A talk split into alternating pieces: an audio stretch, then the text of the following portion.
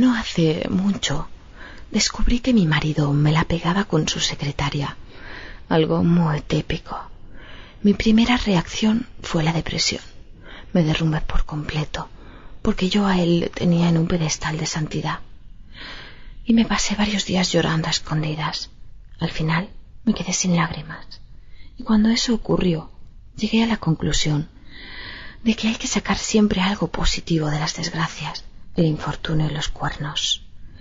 A partir de ese momento, cada vez que me llamaba para comunicarme que venía tarde porque tenía trabajo, yo me imaginaba a la guarra de su secre comiéndosela, atragantándose con su enorme verga. Porque todo hay que decirlo, mi esposo tiene un pollón de concurso y primer premio. Cuando él regresaba a su casa, no me importaba en absoluto que se hubiera estado revolcando con otra. Es más, me ponía cachonda con solo pensarlo. Así que una vez cruzaba el umbral de la puerta, me echaba sus brazos, me ponía de rodillas, le bajaba la cremallera del pantalón, se la sacaba y se la mamaba. Muchas veces su pene tenía todavía alguna gotita de semen ya seca y un gusto a flujos vaginales, sabores que evidenciaban que había estado follando. Pero a mí me daba igual. Yo seguía lamiendo hasta que se corría en mi garganta. Poco a poco me fui acostumbrando a ese olor, a otra mujer, a ese sabor femenino que impregnaba los genitales de mi marido e incluso a su perfume, por lo que decidí intimar con aquella hembra que quería robarme el marido. Deseaba saber qué tenía ella que yo no tuviera, qué es lo que él encontraba en ella y si a mí también iba a gustarme. Un día le dije a mi esposo que deseaba conocer a su secretaria. No le pareció mal, como es un poco bobo, no sospechó ni que iba detrás de iniciar un triángulo amoroso. Un viernes me presenté en su oficina sin avisar. Ya eran casi las nueve de la noche y les propuse ir a cenar a un restaurante. Ellos aceptaron y tras la cena fuimos a una discoteca. Como es de costumbre, mi maridito bebió más de la cuenta, con lo que tuve que coger el coche y llevarle a casa. Se metió en la cama y se durmió en un santiamén. Y me dejó a solas con ella, con la otra. Clara, que así es como se llama, es alta, rubia, con una figura estupenda y unos pechos gordos y golosos y unos ojazos negros que hipnotizan. Empezamos a hablar como si nos conociéramos de toda la vida. Yo le caí bien desde el principio y ella a mí de puta madre. Sé que te acuestas con mi marido, le dije sin rodeos ni contemplaciones. Y me importa un comino, añadí a continuación. Se quedó un poco sorprendida y no dijo que sí, pero tampoco intentó negarlo. Simplemente cogió la copa y la apuró. Cada vez que le como la polla, noto tus jugos y eso me pone cachonda. Le comenté acercando mi boca a la suya. Le di un beso en los labios y le introduje la lengua dentro. Ella ni se inmutó. Estaba rígida, como indecisa, sin saber cómo reaccionar. Le desabroché la blusa y le viré sus pechos. Los tenía duros y con los pezones en punta estaba tan caliente como yo.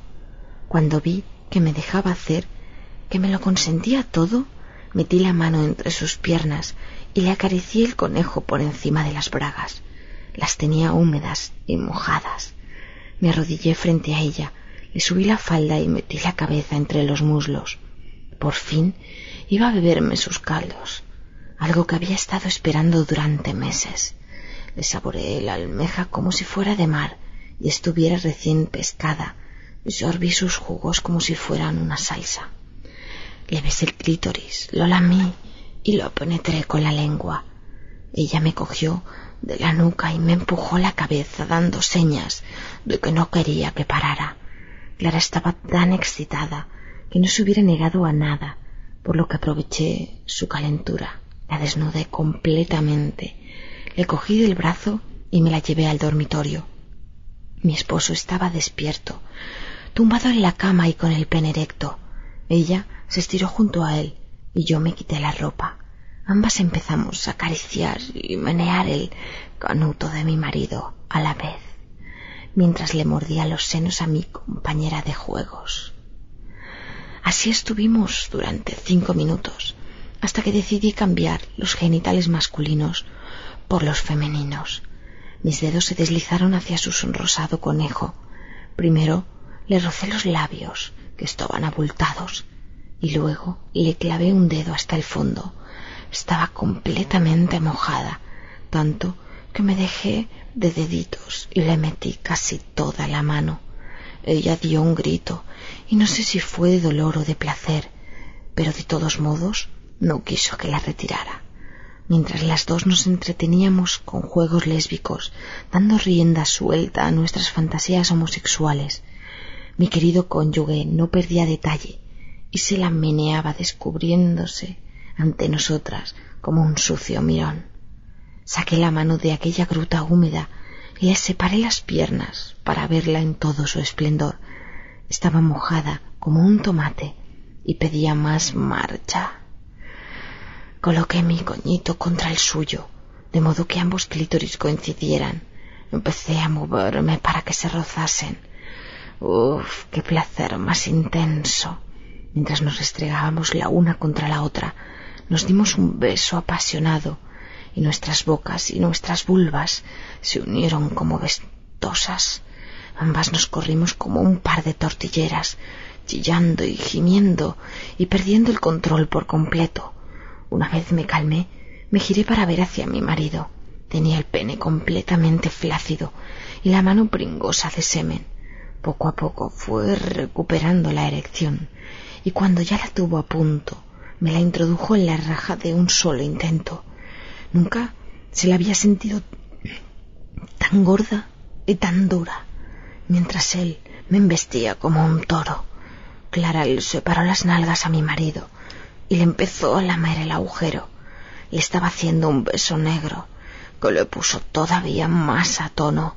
La chica dejó su trasero para acercarse a mi vagina y chuparla, mientras los dieciocho centímetros de masculinidad se abrían paso.